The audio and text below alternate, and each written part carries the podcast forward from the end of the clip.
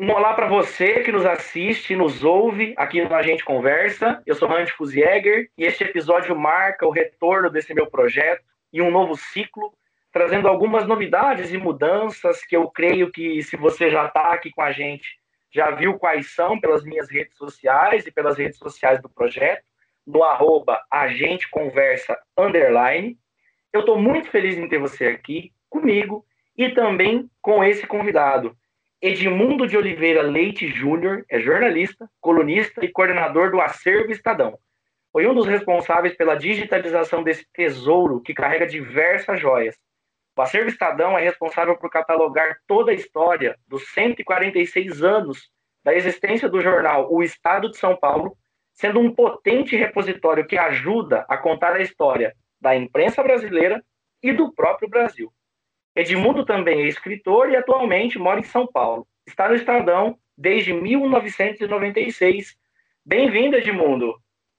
Obrigado, Randy. Obrigado pelo convite. Prazer conversar com você e com todo mundo aí que assiste os seu, seus programas, ou assiste ou ouve, né? Muito legal. Isso. Exato. É um prazerzaço estar com você. É, nós nos conhecemos desde 2016, né? Eu estive em 2016 em uma visita na sede do Estadão, e ali eu tive contato não só com você, tanto com o acervo também tudo mais. Seu nome sempre esteve né, nas minhas vontades de entrevista e conversa aqui com o pessoal, de quem vai nos ver ou ouvir. Então, para mim, de novo, reafirmo, é um prazer estar aqui com você. E, e é isso, e vamos lá. É bacana que assim, essas visitas é, são riquíssimas, né? Porque além das pessoas conhecerem o acervo, conhecer o Estadão, a gente também conhece as pessoas, conhece o trabalho das pessoas e dá, rende esses frutos aí, igual esse que você está fazendo. Poxa, legal demais. Isso é muito bacana. Bom mesmo estar tá aqui. Oi, Edmundo, é, eu vou começar com uma pergunta que ela vem de uma dúvida realmente até bastante genuína minha, mas eu acredito também está tá ligado com uma dúvida de, de muita gente, né? Recentemente, eu vi no Instagram da Daniela Arbex, também, que é uma célebre jornalista e escritora de livros como O Holocausto Brasileiro, Cova 312, Todo Dia, Mesma Noite também, que é belíssimo. E uma recente publicação dela no Instagram, ela disse assim, né? Um dos papéis né, que, que o jornalista tem é a construção da memória coletiva, ou seja, o jornalista ele registra a história para que ela não seja esquecida. Como que é para você, enquanto jornalista, sentir meio que isso duas vezes? Escrevendo a história, uma vez que você é jornalista e também faz essa construção da memória coletiva, mas ao mesmo tempo cuidando de um acervo que resgata e detém essa mesma história contada há 146 anos. É, então, para mim é um prazer enorme, assim, que eu sempre fui um jornalista de arquivo, assim, é, eu atuei em, em esportes tal, mas eu sempre fui um frequentador do arquivo, né, do acervo do Estadão, da Folha, onde eu trabalhei, trabalhei no, no banco de dados da Folha também, então eu sempre fui um, um como tá, eu acho que na verdade todo jornalista deveria ser, né, pegar e, e ir ao arquivo porque não só uma coisa que eu falo, o jornalista ele tem que ir ao arquivo, inclusive quando ele não precisa, que esse é o, as pessoas só vão aos arquivos quando elas precisam. Se você vai ao arquivo quando você não precisa, você começa a conhecer o arquivo, você começa a dominar o arquivo, você vai ter muito mais facilidade para tirar proveito do arquivo, que as pessoas é uma coisa que eu escrevi ali no, no artigo que você leu, uma coisa que a gente é, quer fazer é compartilhar o espanto que a gente tem ao ao ver certas coisas lá, a gente quer compartilhar. Então, e o jornalismo estava muito no, no, em todos os jornais, o arquivo era muito aquela memória ah, para lembrar há 50 anos, no, ou há 100 anos, há um século, que o Estadão é um dos poucos que tem esse privilégio, mas é, o pessoal não percebia o, o potencial que um acervo tem para dar notícias, é, inclusive furos jornalísticos. Assim, a gente já deu furos jornalísticos com matérias de acervo, simplesmente mostrando uma coisa que estava no acervo e que a luz de hoje ela tem um outro significado, ela é um, é tem uma importância e dá uma notícia quente, né? Então, e, muito, e tem muito jornalista que tinha que tem, né? Não, não entende o, o acervo, acha que é coisa velha, ah, isso aqui é jornal velho, notícia velha. Não é. Só vai lá quando precisa resgatar uma informação e não é uma, uma fonte de conhecimento e ele precisa entender que ali é onde vai estar o conteúdo dele. Né? Assim, tudo que ele produz vai estar lá. Mas respondendo essa pergunta, para mim é um prazer enorme. Pra, o dia que me convidaram para é, me chamaram, foi inesperado, me chamaram para Edmundo, você quer ser o coordenador do acervo? Na hora eu falei que sim, porque claro, né, é claro que eu quero, né? E com o desafio de digitalizar o, o jornal, né, o Estadão, então tem lá o site O Acervo Estadão. Então, para mim, é, é, é, muito isso que ela falou aqui, a citação, né? Você tem, que o jornalismo produz isso, e hoje, paradoxalmente, a gente está vivendo um paradoxo digital, porque você não tem instrumento nenhum hoje, você já deve ter lido, talvez, o que eu escrevi sobre preservação digital, a única garantia de se preservar o que tem está sendo publicado hoje é o impresso, porque as coisas se perdem na internet, as pessoas não têm consciência ainda de, de arquivar a, digital com a mesma excelência que foi arquivado o jornal de 146 anos atrás. Então a gente tem um, um paradoxo digital que eu consigo acessar uma notícia de 146 anos atrás e eu não consigo ver a notícia original que o Estadão deu do 11 de setembro de 2001. A, primeira notícia do atentado de 11 de setembro, ela se perdeu. Ela se precisa fazer uma arqueologia digital para tentar achar ela, mas ela não está mais na integridade como ela estava. E tudo que foi feito naquele dia está se perdendo. E onde que você vai ver? A memória está no impresso que foi digitalizado. Então ainda e, e hoje muito se perde coisa na internet. Esse programa mesmo hoje você não tem garantia nenhuma que ele vai ser preservado ao tempo que alguém da universidade em Maringá, um jornalista de Maringá, que nos anos 70, por exemplo, fizesse um jornal mimeografado, aquilo ia para uma biblioteca, ia para o arquivo público da cidade, está lá até hoje. E o digital, esse que você está produzindo, você não tem garantia que vai estar tá disponível daqui 50, 100 anos ou para a eternidade.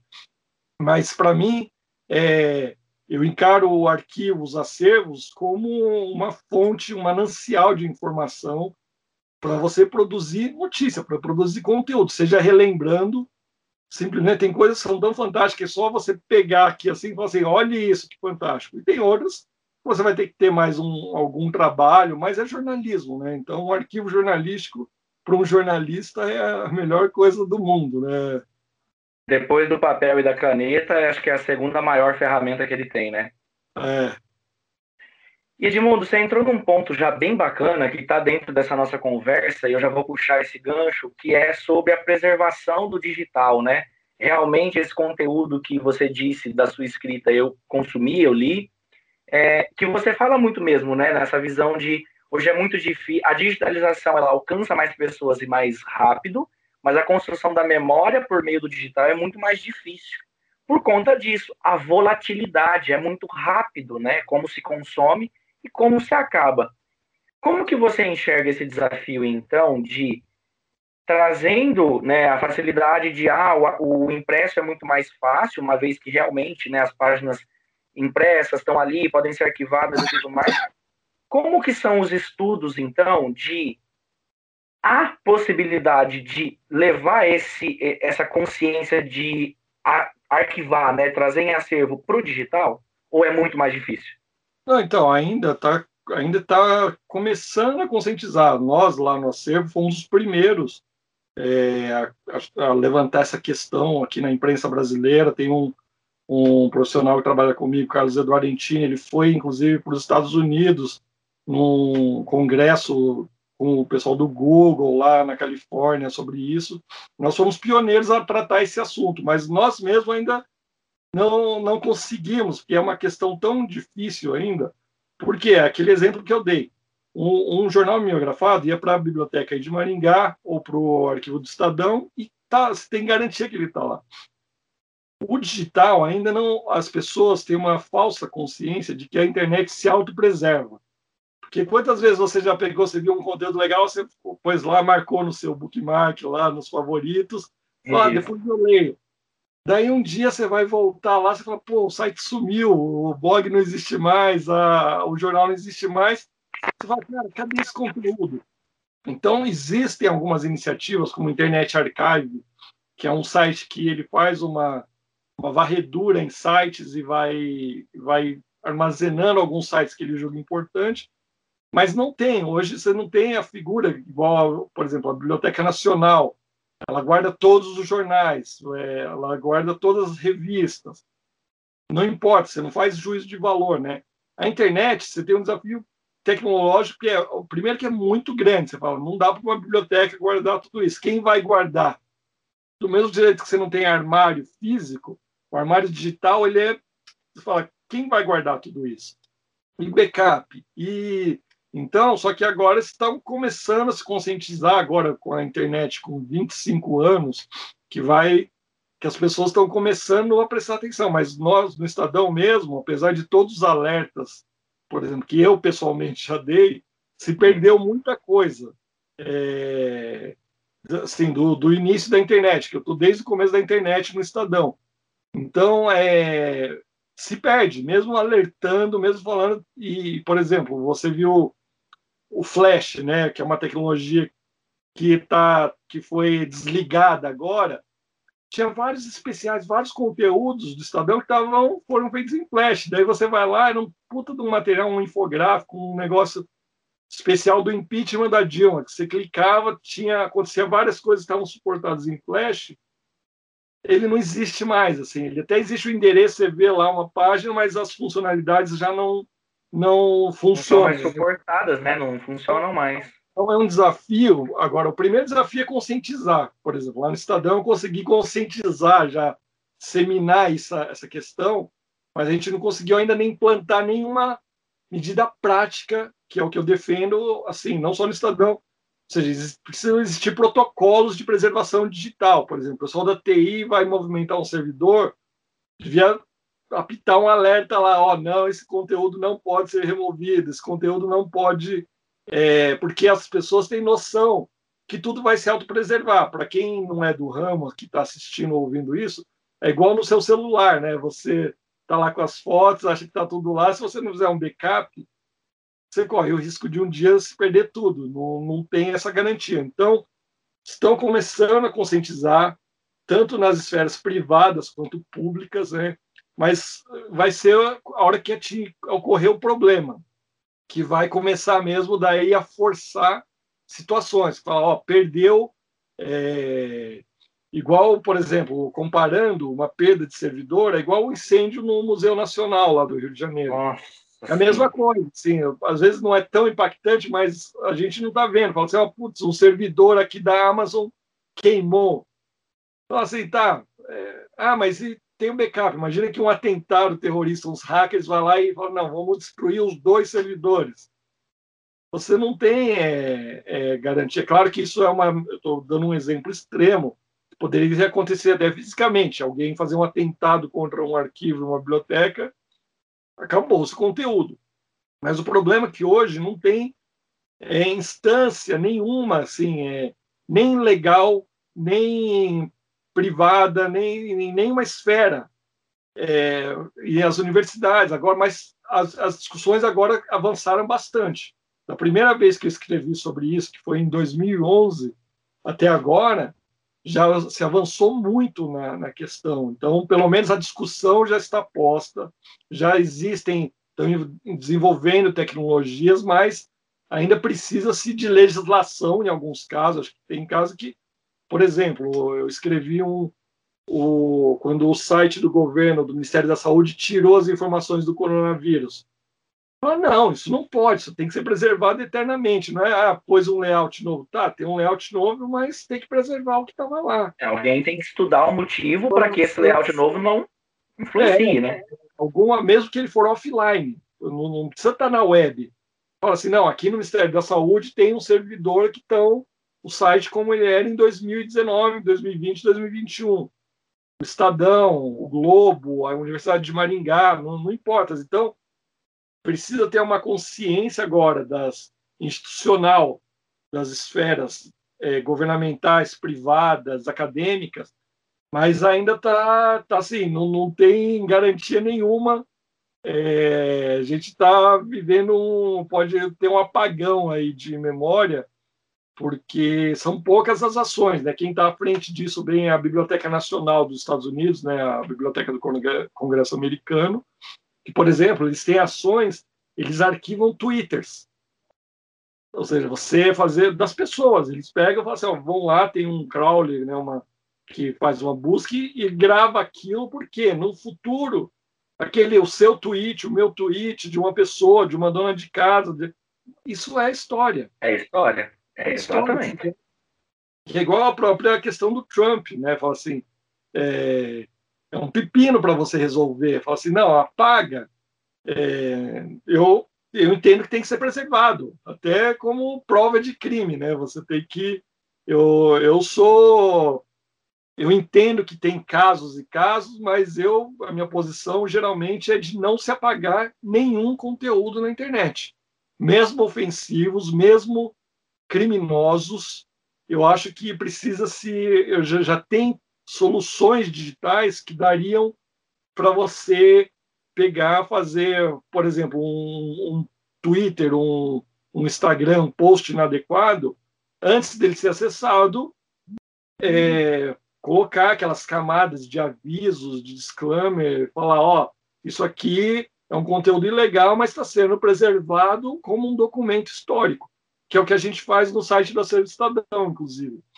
O site do Acervo Estadão, para as pessoas que não conhecem, o Estadão, um jornal de 146 anos, durante cinco anos da ditadura Vargas, de 40 a 45, ele foi tomado dos proprietários do jornal, ou seja, virou um jornal do governo.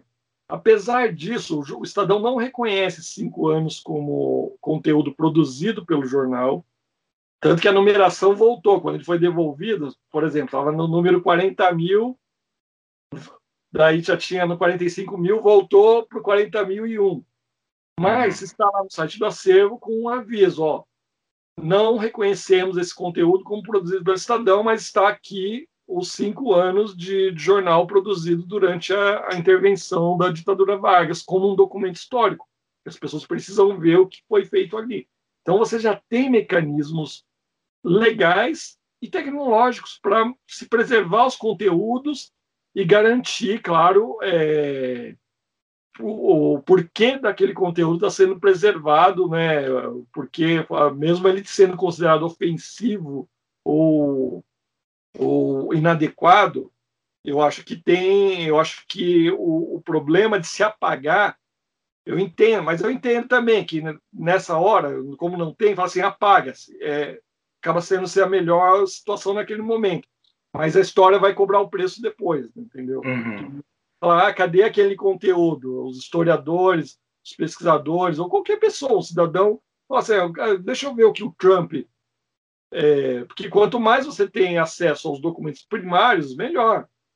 Em vez de um intermediário, tudo bem, vocês confiam no jornalismo, nos estudantes, nos, nos acadêmicos que estão reportando que o Trump falou aquilo, mas você tem o direito de ver aquele conteúdo primário, né? Então, mas essa é a questão, é o pepino que, é, que tem que ser resolvido e que é uma da que eu acho que é da a questão mais importante hoje digital é essa, porque com ela está envolvida tudo. Sim, a preservação digital está você, na verdade, é, o pessoal, quando você fala em preservação, pensa assim, ah, é aquela coisa histórica é, a preservação é você se preservar, você preservar a instituição, você se preservar como pessoa.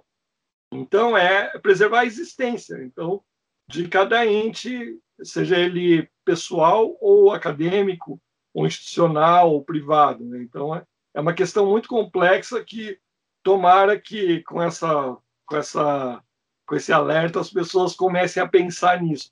Mas a melhor coisa que eu sempre falo é o seguinte: precisa o próprio produtor do conteúdo se, se ele não se preserva, assim, hoje ninguém vai preservar por você. Pensar então, por ele próprio, né? Fazer essa. A primeira pessoa que tem que cuidar da preservação do conteúdo é o produtor do conteúdo. E você me fez lembrar de uma coisa bem legal, Edmundo, que aconteceu até comigo, inclusive, até bem nesse ponto aí. É, na faculdade, né, onde eu estudei e tudo mais, nós tínhamos uma disciplina de técnica de reportagem e entrevista, onde nós né, tínhamos um jornal laboratório online, sediado nos servidores da instituição, onde nós escrevemos, né, todas as matérias, as, eram tarefas disciplinares, uma vez que você ganhava nota com aquilo e tudo mais, mas isso era publicado para o mundo, né? É, é, um orgulho que você tem, por mais que seja um aprendizado acadêmico, mas você quer mostrar aquilo e tudo mais. O curioso, porque nós tivemos né, a retirada desse jornal laboratório do ar, por questões acadêmicas mesmo, institucionais, a diretoria da instituição, eu acho que, não sei se não viu mais valor, alguma coisa, eu até comprei uma briga, porque o curso também foi remodelado, essa disciplina mexeu um pouquinho nessa disciplina, e esse nosso acervo, digamos assim, era um acervo com mais de 4.500 textos de alunos que estão desde 2003. Né? O curso onde eu estudei começou em 2002. Eu, eu, eu, eu estive nesse jornal em 2016, né? Então são assim, já são 14 anos de diferença. Mas eu tinha acesso a textos, por exemplo, de amigos meus da imprensa na época que eles estudaram. E quando eu identifiquei que esse site estava fora do ar, eu comprei quase que uma briga com a instituição para que minimamente a gente tivesse um processo de resgate desse material. Uhum. Claro que não pensando só no meu material, porque, por exemplo, na, na, nesse ano, né, eu publiquei 13 textos importantes para mim. E aí eu peguei e falei, eu quero dar um jeito de minimamente salvar isso em algum lugar, que seja meu, mas é um direito meu, porque eu escrevi. E aí, igual você falou, às vezes pela falta da consciência que nós temos, de o próprio produtor não cuidar do seu conteúdo, mas também não pensar na coletividade da história, eu não tinha me preocupado na época, achando que ah, vai estar para sempre, uma vez que está ali no site. Quando eu me deparei com aquele fato de passar pelo rascunho de não ter contato com a minha história escrita, porque são materiais meus, falei, não, tem alguma coisa errada aqui. Então eu fui atrás, a gente até conseguiu recuperar, várias pessoas também olharam para o site e tudo mais. Eu, até recentemente eu nem vi se ele continua no ar ainda, mas isso me fez lembrar desse episódio aqui, porque eu, eu concordo muito com você, né, e, e até nisso que você disse. Por mais ofensivo, por mais grotesco, como a gente viu, por exemplo, ele fez, desde os ataques ali, aquela, aquele estímulo, ataques ao Capitólio e tudo mais, é igual você falou, é ofensivo? É. Mas quem vai cuidar disso são outras instâncias, como o direito, como a institucionalidade das plataformas. Maravilha. Mas uma vez que foi publicado, igual você disse, coloca um aviso, dá um jeito, mas é história, tá posto, isso foi para o universo, isso precisa estar ali disponível, né, para as pessoas e tudo mais. E é uma discussão que realmente, assim, é extremamente genuína, sabe? Espero também que profundamente ela se eleve para muitos e muitos tempos para frente. É, esse exemplo que você deu do, dos seus trabalhos acadêmicos é aquilo, você nunca imaginava que eu falo, não, a universidade vai apagar esse conteúdo. Não, você, por isso que você não se preocupava. Então, agora, é uma, inclusive, uma dica que eu dou para você e para todo mundo que está nos escutando, é, se você quer manter um conteúdo que está em formato digital, não, não adianta, salva no seu computador e, em alguns casos, até imprima, que é a única maneira, e, e, e mesmo imprimir, você tem que imprimir no papel bom, porque às vezes ele pode se esvair. Mas para é, vocês terem uma ideia, essa, a minha consciência de preservação digital também se deu num caso parecido com esse, que foi assim. Eu entrei no Estadão em 1996 como estagiário na internet da agência Estado. Então, eu sou um jornalista que eu sou nativo digital desde 96. Eu nunca fui lá no Estadão, nunca fui funcionário do jornal impresso, nunca trabalhei para o jornal impresso. Eu sou, desde o começo, lá é, é internet. E o que, que aconteceu? Nessa, na, na internet, o, o, site de últimas notícias do Estadão era o agestado.com.br, que era o site da agência Estado que é a referência igual hoje é o Estadão, porque notícia em tempo real, imagine, 96 isso, é, quando a internet, igual o pessoal fala, a internet era mato, né? Daí, Exato, quando eu cheguei aqui tudo era mato. É, tinha, daí eu lembro que na faculdade o pessoal falava, mas é, eu tinha e-mail e não tinha para quem mandar, porque só eu tinha e-mail. Né? E, mas o que aconteceu? Nesse, nessa minha carreira, eu acabei produzindo bastante coisas e elas nunca saíram no impresso. Só, e, só que eu produzi coisas relevantes. É, todo, todo conteúdo é relevante. Não existe conteúdo. Um, uma nota de acidente de trânsito é relevante. Um jogo de futebol é relevante. Mas, claro, eu produzi alguns conteúdos que alguns amigos meus falaram um dia num bar, assim, um amigo falou, pô, Edmundo, aquela matéria da Nike, da CBF, você falou, eu nunca mais, eu não acho ela. Aquilo que foi o start, que daí eu fui olhar e falei, meu, cadê a matéria? E daí que eu fui ver, que isso no começo dos anos 2000, que estava se perdendo conteúdo que, que onde se perde, não é que ninguém apagou igual isso aí, muda-se um servidor, muda uma coisa, faz uma mudança de URL, o conteúdo vai apagando, daí ninguém acha. Aí, o que, que eu fiz? Eu criei um blog para mim com os meus conteúdos. Como eu tinha todos eles gravados no computador, eu peguei e criei um blog com um arquivo meu. Falei, pô, eu preciso pôr esses arquivos até para as pessoas verem que eu produzi, né? E aí que eu fui vendo, daí eu comecei e falei, nossa, a internet não se preserva, a internet e aí, essa matéria específica da Nike, da CBF, foi um furo, depois eu explico o que foi, mas é, ela só tinha ela porque eu tinha impresso ela. Porque eu tinha ela numa folha de sulfite, depois você olha lá no meu blog, é, daí você vai ver lá, inclusive tem o print. Porque quando eu, eu, eu produzi essa matéria em 99, eu não sei porque eu imprimi ela. É, uhum foi pensando em nada. Parece foi... até instinto. É, a gente nem pensa, mas parece que é até instinto, né? Até talvez tenha impresso porque eu sabia que ia dar problema, como deu. E, e daí, eu, daí, só que eu só, ela só existe hoje no meu blog, ou seja, ela só está preservada para a história hoje porque eu a imprimi. Porque ela não tinha nenhuma pegada digital dela, não tinha nenhum resquício digital dela que eu encontrável. E hoje ela existe porque eu imprimi. Então, vocês isso ilustra bem a questão da preservação digital.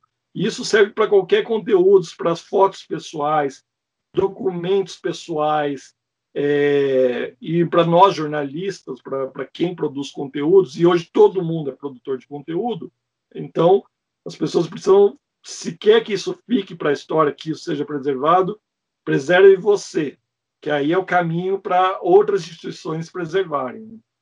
Exato. Partindo de você, eu acho que é quase, quase aquela visão que a gente tem, né, de, de inspirar pelo exemplo.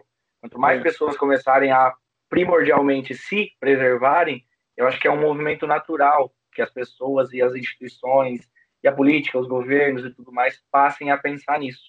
E é uma discussão, pô, nossa, é, é, é, é muito, muito interessante ver isso também e ver essa, essa contrapartida sua, porque realmente no seu blog, por exemplo, você tem textos de 2005, ali até de antes, inclusive, porque igual textos de quando o governo do Rio de Janeiro usou o acervo do Estadão para repensar um pouquinho sobre assuntos de favela. Então isso, isso é histórico, né? Isso você tem ali e é uma coisa que hoje em 2021 eu tenho contato e é muito legal pensar nisso. Ô Edmundo, vamos, vamos falar um pouquinho, acho que aí você vai conseguir puxar vários ganchos e tudo mais, Nesse dossiê que eu citei, inclusive até indico que as pessoas que estejam nos ouvindo agora têm interesse em conhecer, podem conversar comigo, ou procurar no Google mesmo pelo seu nome, vai estar lá um dos primeiros links, que é esse que você falou sobre né, as joias ali para o Estado, da Unidade Federativa de São Paulo mesmo. É, você conta um pouquinho da fundação do acervo, né, o acervo online, digital como é hoje, possibilitando pesquisar por data, pesquisar por nome, todas as ferramentas ali. Ele começou em 2012 mas o processo ele vem de antes, assim, né? Foi, foram várias, enfim, anos de estudos, digamos assim, para chegar onde está. Conta um pouquinho como foi esse processo, assim, tipo, né, de você fazer parte dessa equipe e ver a digitalização desse acervo. Então, como eu te falei, eu estou no Estadão digitalmente desde 96. Então, uhum. isso já era uma conversa que sempre existia, ó, precisa digitalizar, vamos digitalizar o arquivo, vamos digitalizar as edições antigas.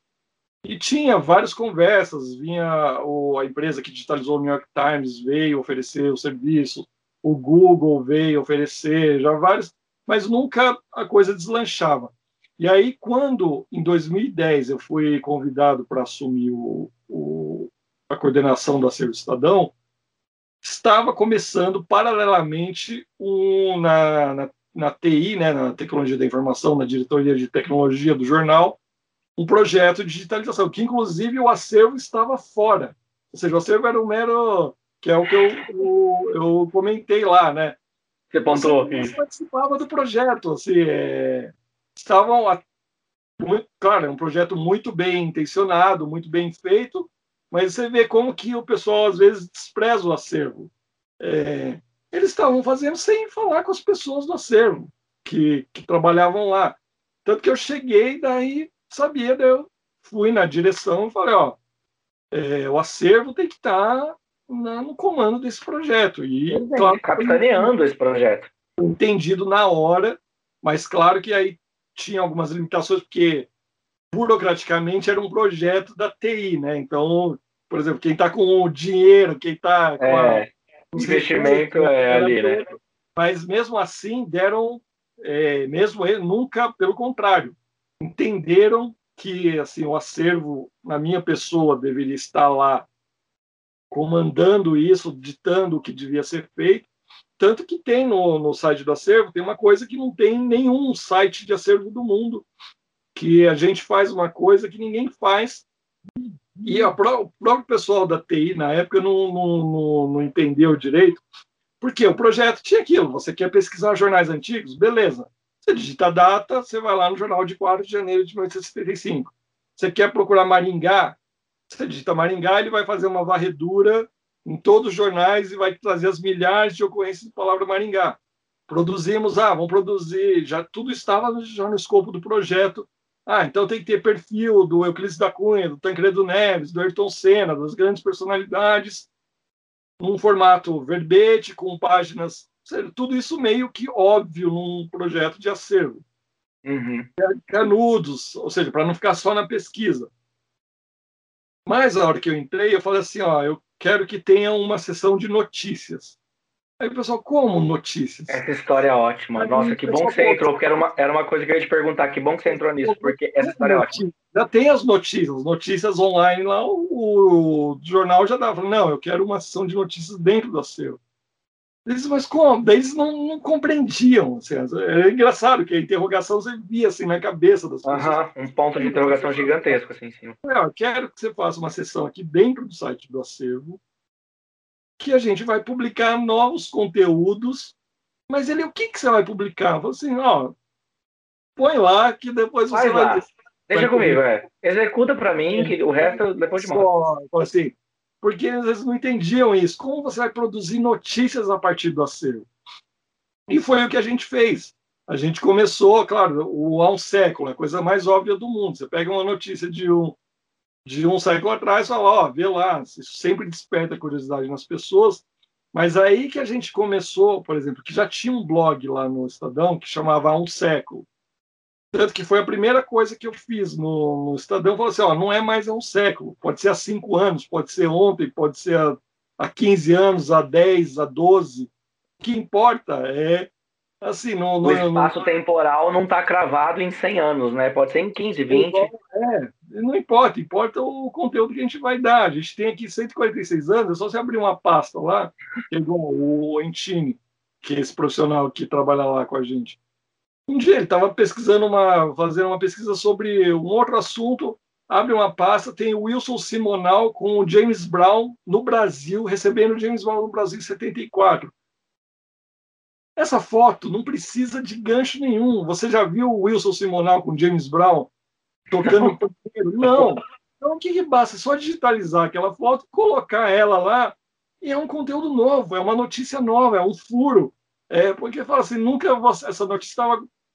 Tem fotos lá no Estadão que nem no jornal foram publicadas, elas foram tiradas. O Voltaire fez e ela não foi aproveitada na edição na época. Não era o caso dessa, essa aí até saiu mas tem milhares de fotos maravilhosas que nunca foram publicadas no jornal.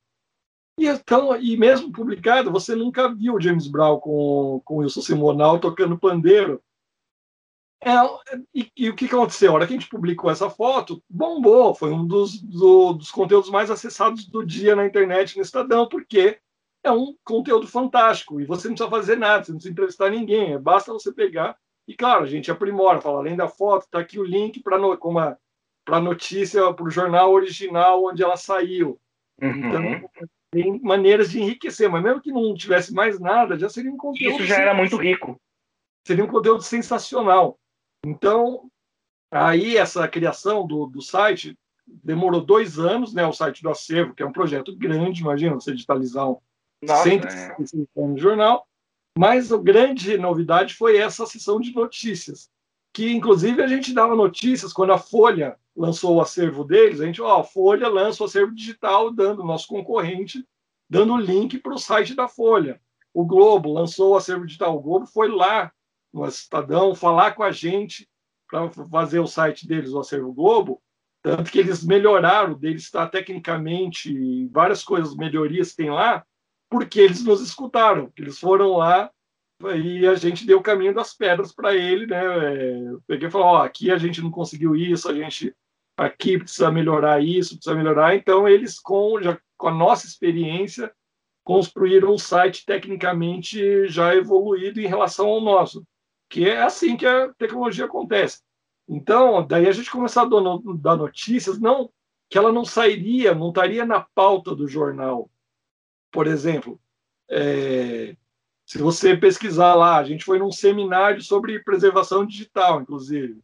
E daí acabou, a matéria ficou tão boa que acabou sai no jornal, porque o pessoal vê e fala, pô, isso aqui é importante. Mas entendeu? Se, se ela ficasse no jornal, não é, não é que o jornal despreza isso. É que você não tem braço, você não tem. É, você fala, putz, está tendo um incêndio lá, não vai dar para eu mandar um repórter para isso. Então, essa que foi a, a, grande revolução que a gente fez ali, foi transformar o acervo numa editoria viva, ou seja, o jornal. Tanto que hoje a gente criou uma dependência. O jornal, é, no, nos, quando não tem material de acervo, fala, putz, o pessoal quer e às vezes não consegue atender. Mas é. é o que eu falo, precisa ser o profissional do acervo. Apesar de eu ter transformado os arquivistas em jornalistas, que eu falo lá, todo mundo, técnico, arquivista, historiadora, não importa quem estiver no, no, no acervo, vocês são um acervo de jornal, vocês têm que ser jornalistas. Uhum. Uhum. Então, por exemplo, o técnico de digitalização produziu um conteúdo que foi ele que fez, porque ele estava digitalizando um material fotográfico, ou seja, ele podia não fazer nada, ele podia lá ficar lá digitalizando, daí ele parou numa foto e falou: Você, esse aqui não é o João Dória? Daí falou comigo, eu falei, sim, é o João Dória. Daí era o João Dória com o escritor Jorge Amado e a Zélia Gattai em 1985, comendo pastel na Praça da República. Então, olha como a cabeça do técnico de digitalização já estava pensando jornalisticamente, porque daí fez uma galeria, assim, ó, João Dória com, João, com Jorge Amado e Zélia Gattai em 1985. Rendeu uma galeria, porque na época não foi aproveitada, porque na época o que importava era o Jorge Amado e a Célia Gattai. E a Célia Gattai. O João Dória, na, na época, não importava para o jornal, na notícia, porque a notícia era que o, o, o Jorge Amado e a Zélia Gattai estavam em São Paulo. O João Dória estava ali porque ele era presidente da Paulistur, que era o órgão de turismo de São Paulo, e foi se cerimoniar, receber eles. E, claro, não saiu no jornal, porque cortaram ele da foto porque o que interessava era o. A presença do, do Jorge da Zélia. Hoje, o João Dória se tornou um, um, um personagem relevante no Brasil. Então, daí só. Ou seja, não precisa escrever nada, só falar, ó, aqui o João Dória com o Jorge Amado rendeu uma galeria de 10, 15 fotos, com link para as páginas da época. Então, você vê, foi um técnico de digitalização que já é jornalista porque ele já pensa jornalisticamente, fala assim, eu penso o acervo jornalisticamente, falou, pô, isso é um, isso é um conteúdo, isso aqui uhum. Dá, um... E é um furo, se você pensar. É uma história, exato, é total, sim. É um furo histórico, é um furo histórico, você fala, nunca ninguém tinha visto o João Dória com, a, com o Jorge Amado e a Zélia Gattai, né? Essa sessão de notícias do acervo, ela é revolucionária nesse sentido, tanto que a gente já deu furos é, com isso, já dei outros furos com o material de acervo, simplesmente olhando para o material de acervo. Inclusive, tem uma entrevista o, com o, a primeira entrevista exclusiva do Jair Bolsonaro para a imprensa brasileira depois de eleito, foi para mim com o material do acervo, porque nós recuperamos as cruzadas, as palavras cruzadas que o Bolsonaro, quando jovem, aos 16 anos, ele mandava, como outros leitores, mandavam as palavras cruzadas, problemas de palavras cruzadas para ser publicados no jornal. E ele publicou, emplacou várias lá. E eu fiz uma matéria sobre isso e consegui entrevistá-lo. Isso foi parar, inclusive, na manchete do, do jornal impresso, foi parar na, na, no portal como destaque. Por quê? Mesmo que não tivesse entrevista com Bolsonaro, já era um furo histórico. Fala assim, ó, vejam as cruz, palavras cruzadas feitas por Jair Bolsonaro quando jovem, enviadas para o jornal Estadão e publicadas durante seis anos no jornal. Então, é, olha como você consegue fazer conexões né, do passado e do presente. Isso eu estou dando alguns exemplos, mas é, essa do, do Bolsonaro é, é um exemplo. Né? O, ninguém, tanto que foi um espanto, as pessoas se espantaram, como todo mundo se espantou, de saber que, o, que ele mandava que você põe um Palavra. Curiosamente, quem quiser ler a reportagem depois, o Bolsonaro ele era entregador de jornal na cidade dele lá no ali em São Paulo. Ele que recebia o jornal do correspondente do Estadão que vendia as assinaturas lá e ele era o garoto que de bicicleta entregando os jornais na cidade. É em Eldorado, acho que era em Eldorado Paulista ah, que ele fazia isso, né? Ele estava em Eldorado Paulista e até recentemente é, o Francisco Mesquita Neto recebeu ele, até depois de eleito tudo mais, ele teve na sede do Estadão e acho que ele recebeu até enquadrado esse material que foi é. resgatado do acervo, publicado de novo agora. Acho que o título é acho que é As Cruzadas de Bolsonaro, uma coisa assim. Bolsonaro. E, e, exato, e vira história, né? E virou história. Virou. De novo, digamos assim, é uma história que é recontada, né? Então, isso é fantástico, porque e como que a gente achou isso? Simplesmente fazendo a busca no acervo pelo nome de Jair Bolsonaro, aparece lá o nome dele lá no, se vocês fizerem essa busca, você vai ver lá em 70 e pouco, 71 tem a, as primeiras. E fora, mesmo sem o recurso do tecnológico digital, o Estadão já tinha os índices, porque o chefe do acervo na época, por muitos anos, que chamava Armando Augusto Bordalo, ele indexava tudo que saía no jornal. Então, inclusive, a gente tem o índice das cruzadas do Bolsonaro. Não só do Bolsonaro, como de qualquer uhum. leitor que mandava cruzadas, estão lá o nome da pessoa e quando foi publicado aquele conteúdo, inclusive palavra cruzada. Então, olha a excelência arquivística que o Estadão tem há muitos anos, desde sempre, né, que possibilitava isso. E a tecnologia, a digitalização unida a isso, aí você é, pode, surfa na história, né? Possibilidades são muitas, né? Que é o que eu falo. O, a digitalização dos acervos está reescrevendo a história, uhum. porque tem muito conteúdo igual esse, as palavras cruzadas já sabia que ele tinha mandado palavras cruzadas, porque na, na famosa entrevista da Veja para ele em 86, ele já falava, eles fizeram um perfil e falava que ele tinha uma celebridade, certa celebridade em, em Eldorado por causa das palavras cruzadas que ele emplacava no Estadão. Mas só que quando eu li isso, aí eu fui atrás. E aí que o conteúdo cresceu, né? E, e, e virou, cara é presidente do Brasil, né? E virou um conteúdo histórico de quando ele era um garoto, um estudante lá em Eldorado Paulista. Exato. É até curioso porque quando você tem contato com essas conexões, até em outros materiais, né? Existe um podcast, né, chamado Retrato Narrado, feito pela célebre Carol Pires, que conta a história do Bolsonaro e resgata isso. Ela foi até Eldorado Paulista, falou sobre, conversou com pessoas e tudo mais, e ela traz isso realmente como um adendo, né? Ela fala dessa infância e juventude ali em Eldorado e, e, e fala desse, desse fato, né? Nas pesquisas que ela realizou, é, trazendo essa informação mesmo do, do, do, que ele fez nessa, nessa adolescência, e enfim, esteve ali junto dessa veia jornalística, mesmo sendo entregador e tudo mais. E é isso, porque toda, toda essa história, né, como eu te disse no começo da pergunta, né, era até um ponto que eu ia entrar com você que era muito sobre isso.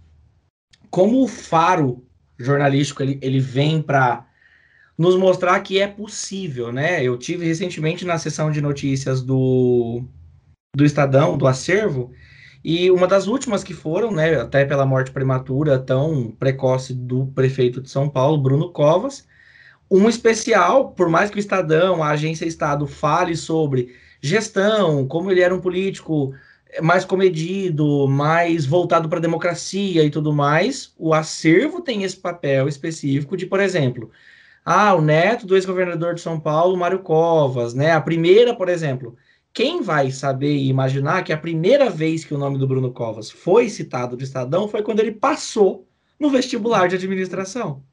Entendeu?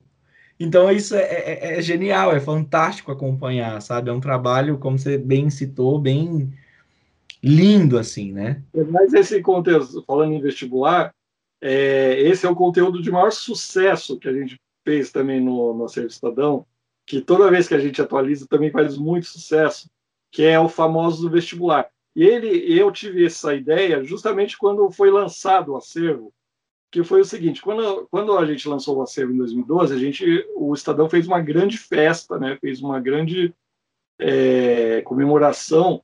E aí o, a gente convidou o Gilberto Gil, convidou a presidente Dilma, o governador, tal. E para cada pessoa que a gente mandava o convite, a gente mandava alguma coisa que saiu dela no, no jornal. Né? No jornal. Tinha, mandava assim, ó, primeira menção ao Gilberto Gil no jornal, primeira menção a Dilma a, e várias outras pessoas. Só que pesquisando, como a gente convidou o Guido Mantega, o ministro na época, a primeira menção que apareceu ao Guido Mantega era um vestibular. Daí naquilo eu falei, caramba, olha só isso. Aí eu falei, cara, vamos. Daí lá com a equipe, eu falei, ó, vamos, a gente vai atrás de várias pessoas de lista de vestibular. Aí começamos, ó, quem fez faculdade? Daí achamos de Serginho Grossman, Arnaldo Antunes, é, o, o Drauzio Varela. A gente tem assim, tanto que o, foi, foi, esse, foi, esse conteúdo foi tão impressionante que a gente fez em, em formato galeria, chama Famosos, no, eles também já foram calouros, famosos no vestibular. Uhum. O que a gente fez? Com a busca no acervo, que você busca um nome e acha, então, pô, cada nome que a gente ia achando, a gente ia guardando, fazia o recorte da, do nome da pessoa na lista do vestibular, punha uma foto, procurávamos a foto mais antiga que a gente tinha dessa pessoa para ilustrar, e aí a gente colocou. E daí, claro, Drauzio Varela é uma personalidade, né, assim, é conhecida, querida por todo mundo. Abrimos essa galeria com Drauzio Varela e a lista dele no vestibular, lá no anúncio. foi impression... Esse foi o conteúdo mais impressionante que eu vi eh, no acervo, porque foi o seguinte: a gente tem a, a gente acompanha tudo via o Google Analytics, as audiências, a gente sabe se um conteúdo páginas tá... mais acessadas, menos acessadas, como está a movimentação. Então a gente sempre colocou coisas assim e via, ó, oh, isso aqui tá esse conteúdo, a partir do momento que ele entrou, foi um pico tão grande assim, assim que eu, eu, o negócio rodava, assim, o número de acessos rodava. E eu lembro só no primeiro dia foi 600 mil acessos, no, ou seja, essa, essa galeria foi naquele dia que foi publicada, eu não lembro a primeira vez, foi em 2000 e que ano que foi. Mas assim, foi o conteúdo mais acessado de todo o portal do Estadão. Sim. Porque a pessoa entra ali e fala, pô, Drauzio Varela, Geraldo Alckmin, Arnaldo Antunes, Nazi, do IRA, é, Maria Fernanda Cândido, ou seja, é, então, você mostra como a, o jornal, a história, a informação está ligada à vida das pessoas. Que as pessoas pensam, às vezes, ah, o, jornal, o arquivo do jornal vai estar lá, a morte do Tancredo, os sertões de Euclides da Cunha. Tá, vai estar lá, mas são essas outras pequenas coisas que mostram o que é o acervo, que, como ele está na vida de nós, né? Ou seja, está na, seja, você pode ir lá ver o, o, o, vestibular que você entrou, que é isso que vai acontecer agora. As listas de vestibulares são digitais, daqui a uns dias elas não vão estar lá. Exato, exatamente. E no jornal ela está, ao ponto que a gente vê lá o nome do Drauzio Varela, do Geraldo Alckmin, de pessoas que cursaram. E, e é legal que todo ano a gente vai atualizando, porque assim, como a gente fica caçando os nomes no, uhum. no, no no vestibular, tanto que uma das penúltimas, quando teve a mudança de governo, a gente colocou todos os novos personagens que estavam surgindo, o, o, o, Covas, o Alexandre Moraes, por exemplo. O Alexandre Moraes e o Dias Toffoli é da mesma turma da Faculdade de Direito. A gente achou na mesma lista, Caramba. que é a mesma da Janaína Pascoal. Então, olha a riqueza disso. Uhum. Em três cliques, você fala, pô, a Janaína Pascoal e o. E o. Alexandre de Moraes, Dias Toffoli. O Toffoli eram da mesma turma. Da mesma turma. Mesma turma. Daí tava lá. William Bonner também era da mesma turma do Marcelo Rubens Paiva e do editor de cultura do Estadão, do Viratã Brasil. Então, olha, você vai vendo, assim, é muito legal. Então, se vocês quiserem ter interesse, procurem, é, é só procurar no Google. É, eles também já foram calouros, famosos do vestibular. É bem legal essa galeria. É um material muito bacana, muito legal mesmo. É muito é, significativo ver tudo isso, né? E até olhando para toda a história, fora disso, né? Porque quando a gente fala sobre história, a gente está falando sobre as curiosidades sobre tudo mais. Eu tenho até, vou até mostrar aqui para o pessoal, tava falando para Edmundo agora no começo. Eu tenho comigo desde 2016, né? Quando eu fui aí, eu ganhei de. Eu lembro que foi assim. É, eu estive presente no Estadão, eu, Randy, na 11ª, né, Prêmio Jovem Jornalista do Santander, e na Semana Estado de Jornalismo, organizado pela Carla Miranda, que hoje é editora de inovação aí do Estadão, inclusive uma excelente pessoa, a Carla foi assim, humana, receptiva, incrível, uma pessoa incrível, e aí a gente teve, eu tive a oportunidade de conhecer a redação do Estadão, porque não foram todas as pessoas que permearam, né, a, a, a, os andares e tudo mais, eu tenho ainda na minha mente, eu posso errar, às vezes aí pelos cinco anos de diferença, mas a redação acho que estava no nono andar, ou o nono andar era agência Estado. Sexto andar. Isso, é, exato, tem, é, exatamente. E tem uma curiosidade legal, é, é, Edmundo, que quando a gente foi recepcionado na, no início, eu lembro que foi uma terça-feira, tá? Era, o tema era quando grandes coberturas viram uma maratona, falou sobre é, a Lava Jato, cobertura da, das Olimpíadas e tudo mais. E eu lembro que a gente ficava num hall no Estadão, onde por muito tempo foram, né, ali as mesas e a sala de consulta do acervo.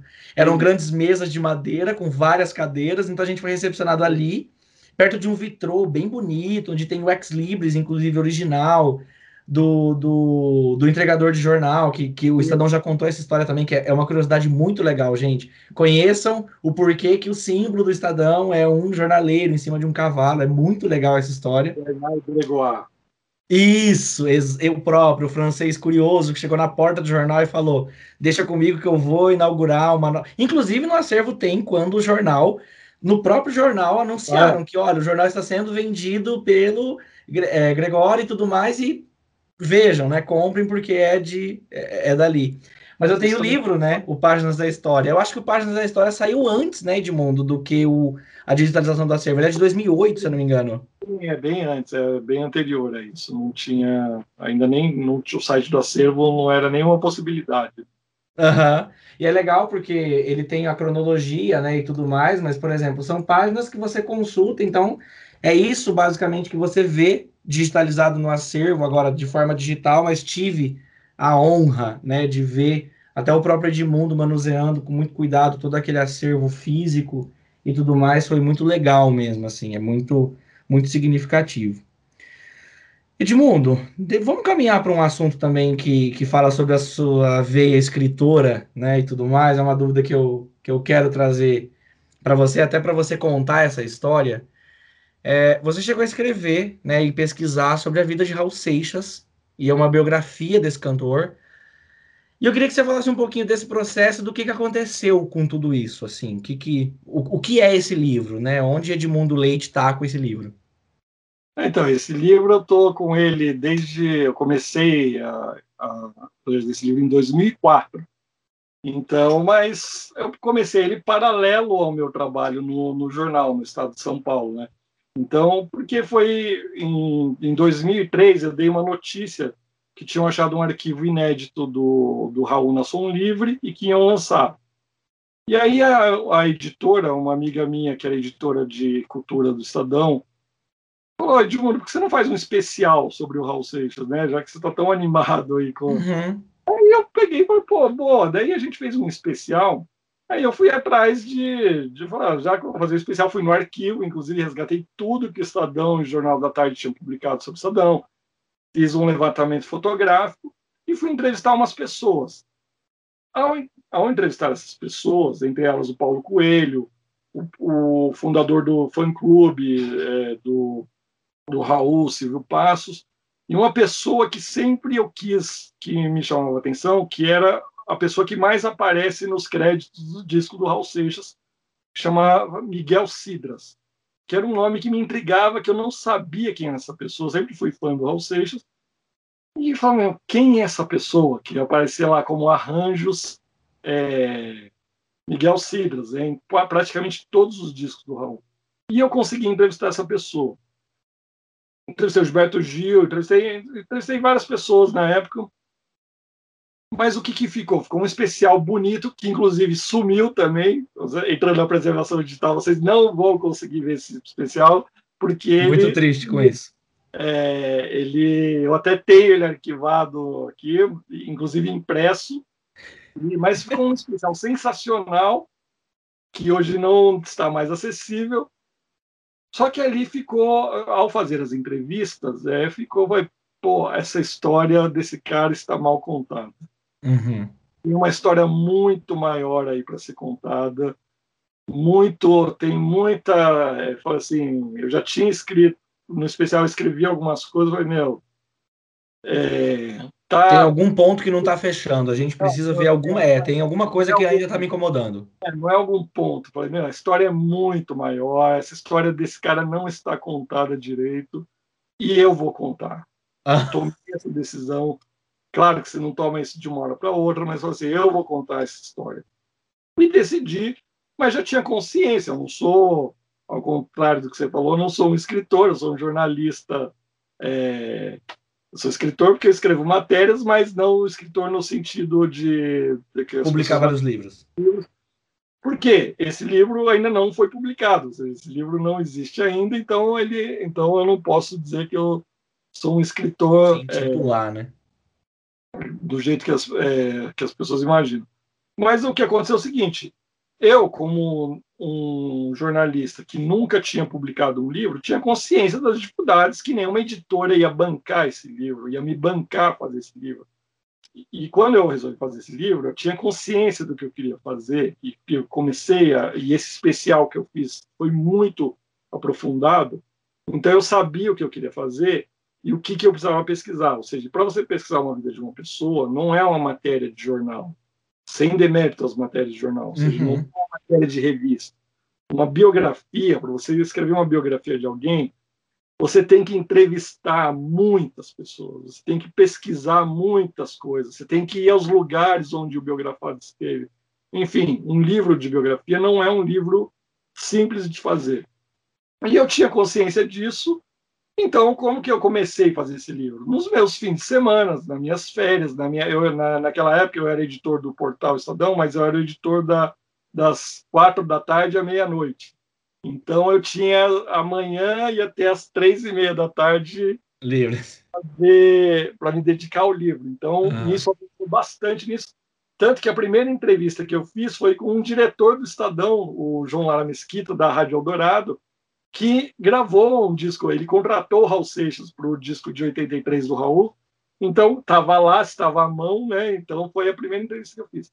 Então, daí eu comecei a fazer com a consciência de que até conversei com as editoras, mas sabia, falou, volte quando o livro estiver pronto, né? É, então eu tinha consciência, conversei, fui, claro, logo no começo eu fui conversar com alguns editores de livro, né, de editoras, mas tinha consciência que ninguém ia falar, tá, Jun, tá aqui, é, vamos bancar o seu projeto, vai lá fazer as entrevistas. Então eu fui fazendo esse livro no, no meus tempos, no meu tempo livre, né? Meu, meu, tempo livre. Eu fui fazendo as entrevistas, os feriados, é, as férias foram todas programadas, inclusive porque eu fui para os Estados Unidos fui para a Alemanha, fui para. Ou seja, onde estavam as pessoas que estavam sendo entrevistadas, porque eu sempre quis fazer essas entrevistas pessoalmente, né? Assim, uhum. possível, claro que tem umas que não, mas. A eu, maioria delas, sim. 90, 98% das entrevistas que eu fiz, acho que foram pessoais, né? Então, Então eu viajei o Brasil inteiro aqui, fui para vários lugares, vários estados. Raul Seixas é de Salvador, né? Então, ele é de Salvador, viveu no Rio, em São Paulo. Então eu tinha as, as duas primeiras mulheres dele são americanas, moram nos Estados Unidos. Eu tive que ir para os Estados Unidos para conversar com elas, e, explicando, falando assim: ah, eu quero conversar pessoalmente, não é uma entrevista, ou seja, não é uma entrevista que você em uma hora enfim, então é um, é um processo, né? É um processo entrevistatório. Então já era um processo demorado naturalmente e inclusive em 2009, 2008 eu me licenciei do jornal por, por alguns meses para apurar mais. Eu falei assim, pô, tem lacunas de apuração, então eu preciso de um tempo consegui tirar essa licença. Daí fiquei morando no Rio de Janeiro um tempo para porque aqui em São Paulo tinha resolvido praticamente tudo, uhum. mas tinha ainda lacunas no Rio e Salvador para fazer, né? Principalmente no Rio. E aí em Salvador eu... você chegou a morar ou não? Não, mas fui diversas vezes. Diversas fui, vezes. A Salvador. E então nessa, e, por exemplo, para o Rio de Janeiro teve uma vez logo no começo que tinha um personagem que estava tava na França estaria no Rio de Janeiro por uns dias. Ele falou: oh, posso te receber tal dia, tal hora. Eu falei: tá bom. Peguei um avião daqui de São Paulo, fui para o Rio, voltei para trabalhar no mesmo dia no jornal. essa pessoa. Então, é um projeto que é. Eu já tinha consciência disso, é um projeto grande, né? E cada vez você vai apurando, ou seja, fiz muita pesquisa, pesquisei muitos acervos, pesquisei entrevistei muitas pessoas, cheguei onde quase ninguém chegou. Só que aí surgiu o convite para assumir o Acervo Estadão em 2010. É, e que eu até ingenuamente imaginei, falar assim, ah, agora eu vou ter mais tempo para publicar o livro. É. Né? Assim, até teve essa, essa né, é um cargo... Fantasia. Vou ter ter mais tempo para me dedicar ao livro, né? Aí da, daquela pauleira do noticiário online, que era o portal. Leia do engano. E Leia do engano acabou que eu, daí, ou seja, um projeto desse de digitalização do acervo, ou seja, só de 2010 para 2012, dois anos. E, e assim, o acervo, a relevância dele foi, ou, ou seja, um, que a gente fez, o, a, o processo de transformação do acervo, fez com que o acervo passasse a ser cada vez mais requisitado no ritmo do online. Né? Então, uhum. No mesmo ritmo que crescia online, o acervo digitalizado também. Então, quando eu me vi, o livro começou a pegar em marcha lenta, né? Assim, não, não dava para me dedicar ao livro. E antes disso, tive o problema tive um problema com uma das ex-mulheres do, do Raul, que fez uma ameaça pública, é, me ameaçando, falando que ia processar. Poxa. Estranhamente, ou seja, mas ela me deu entrevista, ela me recebeu na casa dela, eu tive conversas com ela mais de. Ou seja, deu uma entrevista que eu tenho gravada de quatro horas. É, enfim, mas veio essa ameaça pública e que foi uma das. É, felizmente, teve uma, uma, uma, coisa boa que acabou sendo um elemento a mais para a discussão que veio a calhar na, no, no, no, Supremo da questão das biografias, né? que o pessoal queria. Artistas de renome se uniram para para esse absurdo de querer vetar biografias, né, capitaneadas pelo Roberto Carlos. Uhum gente que ninguém esperava que fosse aderir isso, o Caetano, Gil, é, Djavan, pessoas de renome que ninguém sequer imaginava que isso fosse acontecer, começaram a ter uma atitude extremamente né, contrária, né? né? Contrária, assustadora até. Mas o episódio acabou servindo para essa discussão. Foi um elemento que, assim, o meu episódio era tão surreal, porque todo mundo era processado depois do livro publicado. Ou seja, tinha problemas depois. sofrendo uma ameaça com o livro em andamento, ou seja, o livro antes de publicar, não estava nem terminado e como não está terminado, esse que é assim, o livro não está terminado.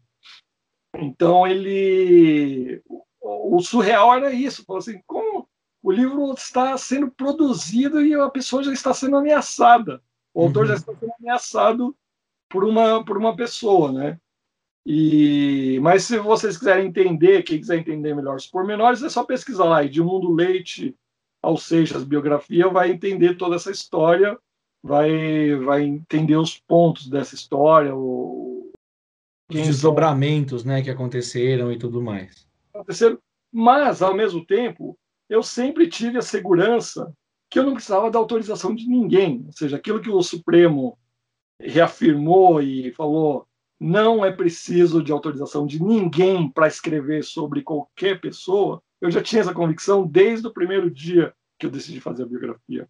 Uhum. Eu sabia dos meus direitos, eu estudei isso, eu tinha plena convicção, conheci, conhecia a Constituição, tanto que eu participei de debates por causa disso. Vocês podem procurar depois, tem um debate bem legal lá no Estadão também, com o advogado do Roberto Carlos, vocês podem ver. Tem, na TV, vocês foram para a TV Estadão, né? Acho que é um vídeo de 2013. É. É um então, material bem rico mesmo.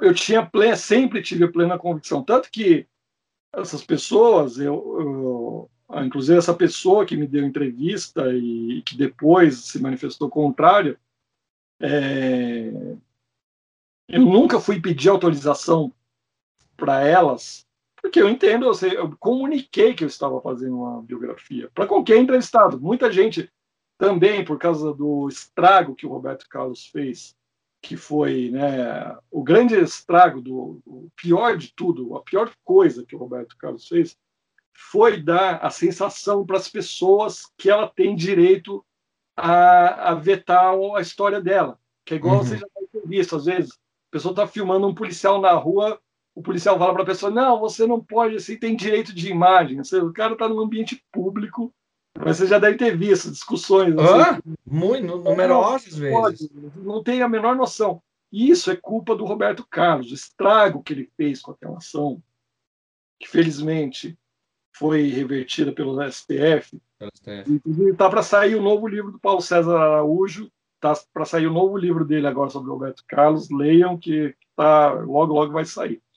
Mas o estrago que o Roberto Carlos fez foi dar para as pessoas a sensação de que elas tinham esse poder de vetar algo sobre a história dela. Ninguém tem esse poder, ninguém tem esse direito. Você não tem direito. Se eu quiser contar sua história, eu conto a, a revelia de você. Eu vou lá na faculdade que você estudou, falo com o porteiro, falo com os professores, falo com quem eu quiser. Se a pessoa quiser falar, ela fala. Se ela não quiser falar, ela não fala. É direito dela. Isso tem direito de, de proibir ou de escrever sua história, como ninguém tem, que é o erro. O Roberto Carlos fala assim, ele fala assim, é a minha história. Eu falo, não, não é sua história. Você gravou música que tinha 50 músicos lá no estúdio. É a história do baterista, é a história do guitarrista, é a história do maestro. Essas pessoas, você faz parte da história de outras pessoas. Então não existe a minha história. Falar, é, mas o estrago dele foi tão grande que por muitos anos as pessoas tiveram essas, ou seja, rotavam na cara de jornalistas e de escritores, falando assim: você não tem direito, é a minha história. Falei, meu, não é sua história. Exatamente. Você tá, a sua história é o seguinte: você tem direito à sua privacidade na sua casa, na sua casa, no seu escritório, nos ambientes privados. A partir do momento que você está em um ambiente público, você é uma pessoa pública, e mesmo daí, tanto tinha uma confusão que as pessoas faziam nos debates, as pessoas falavam assim: tá, mas tem que se preservar o direito das pessoas é, anônimas. Eu falei, não, elas não têm esse direito. O anônimo também não tem direito. Ele é igual ao artista. Não tem o direito, é isso que a gente está falando. Tanto, não, mas o anônimo, assim, claro que as pessoas têm direito à individualidade e privacidade, por exemplo, a TIM não pode, o Skype não pode pegar esse nosso vídeo, fazer uma propaganda, falar assim, olha como o Skype é bom e usar a minha imagem e a sua, uhum é, fazendo uma propaganda, mas ele pode, assim, nós aceitamos estar aqui publicamente num ambiente público, que é a, a web, que é uma praça pública, nós aceitamos. Então não tem essa da. De, claro que tem limites. A pessoa não vai poder vender isso como um produto, é, ou se vai vender, tem que pedir autorização para você. Mas uhum. Se alguém quiser falar assim, ah, deixa eu ver o que o Edmundo Leite. A história, quero contar a história do Edmundo Leite. Mesmo que ele não queira, que eu não queira dar entrevista, que eu não queira. A pessoa tem o direito, como o anônimo também. Você fala assim, se você ficar lá na rua, falar assim, ó, esse cara passa todo dia aqui, às duas e quinze, passa, ele entra naquela escola, uhum. ele, ele, tem o direito, é, não tem, não, não existe lei, isso está garantido na Constituição, mas é isso que as pessoas precisam tirar da cabeça esse estrago feito pelo Roberto Carlos, que é um grande artista, não deixo de admirar a obra dele, eu tenho todos os discos dele aqui, uhum. mas deu essa pisada na bola enorme, como outros artistas pisaram na bola também lá com Procure Saber, né? Mas Exato. depois viram a, a, o tamanho da enrascada que eles se meteram por causa do Roberto Carlos, inclusive, e que inclusive se ferraram. Eles, eles é. apoiaram o Roberto Carlos, o Roberto Carlos não apoiou eles, quando eles viram, queimou a, a imagem pública deles. Foi um ciclo vicioso de erros, né? A gente pode chamar que é um. Enfim. Mas o STF foi lá, foi esse julgamento foi importantíssimo que o STF falou: não é preciso de autorização para escrever sobre ninguém, que é o que uhum. move o jornalismo, porque o precedente era tão perigoso se, se, se fosse aprovado a tese dos advogados do Roberto Carlos, absurda, que eles juridicamente lá invocavam dois artigos do Código Civil para isso, era tão absurdo que eu ia falar assim, o jornal, assim, eu, falava isso lá no jornal, falei, gente, o jornal tem que ver isso aqui, isso aqui diz respeito a nós. Isso aqui, se for aprovado, se essa, se essa lei for aprovada, a gente vai. Não pode escrever uma notícia sem autorização da pessoa. É, impacta diretamente na liberdade de expressão. É exato. É E graças a Deus, o STF foi unânime em, em falar, tanto que a sentença, né, que ela. Ah primorosa que ela falou, cala a boca já morreu, né? Que... Exato. E até nesse ponto, assim, até para o pessoal se instigar mesmo, né? Quando você fala de famosos e anônimos e dessa possibilidade de contagem de história e tudo mais, tem um livro, né, chamado A Vida que Ninguém Vê, escrito pela Eliane Brum, é, que conta a história de pessoas anônimas. Então, assim, para você ver como que todo esse material é, vem né, nessa premissa que você também se alçou para contar a história do Raul Seixas, que, como você disse, não está finalizado, e isso é muito bom, me sinto muito feliz, porque é um material que eu quero muito ter contato. É, e claro, né, todo o meu apoio e todo o apoio de várias pessoas nessa, nessa jornada que você passou aí, e talvez como realmente um dos maiores, se não o principal expoente dessa luta, né, que foi parar no STF e tão, como tão bem ressaltado por você, unanimemente aprovada no direito da, da escolha e da contação de histórias e da liberdade e daquilo que a gente pode fazer, naquilo que felizmente ainda é nosso direito. Então, isso é gratificante e significativo, né? É muito bom conhecer essa história. Edmundo. Mas só para esclarecer, assim, ó. Então, para resumir isso aí, o livro não foi lançado porque ele não foi terminado. Assim que ele for terminado, concluído, ele vai ser lançado. E eu posso ter certeza que eu vou ser um dos principais divulgadores desse material. Edmundo, que bom saber disso. É, eu acho que a gente tem um papo incrível aqui agora, muito bom mesmo. É, a gente caminha então para o nosso final.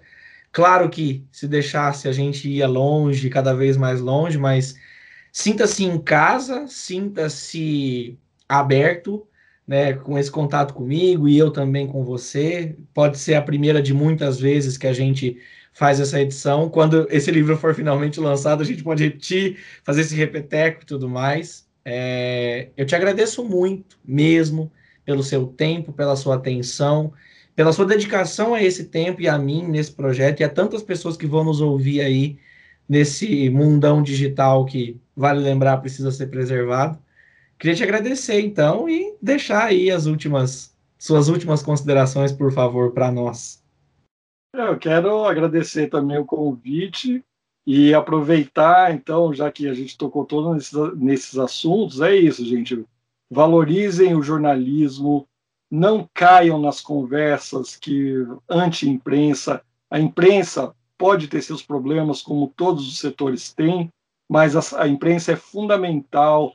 Vocês que apoiam que, discurso contra a imprensa, a hora que vocês se ligarem do perigo que é isso, vocês vão ver. Tomara que vocês não tenham que se ligar sobre isso, sobre o, o perigo que é não ter uma imprensa atuante e livre.